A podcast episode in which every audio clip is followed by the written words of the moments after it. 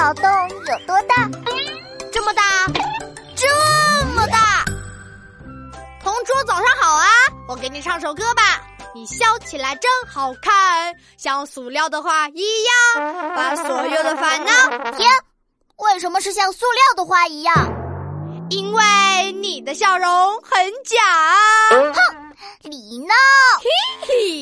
其实是耐看的意思。你昨天说一年四季都盛开的花，答案不就是塑料花吗？多耐看呀！切，那我问你，你知道世界上什么东西比天还大？我知道，有个成语叫做“胆大包天”，比天还大的东西就是胆。没错。胆大包天的人就是你，竟敢笑话我！我再问你一个问题：什么人专门给别人颜色看？这个简单，专门给别人颜色看的人就是画家嘛。嗯，没错，画家给别人颜色看。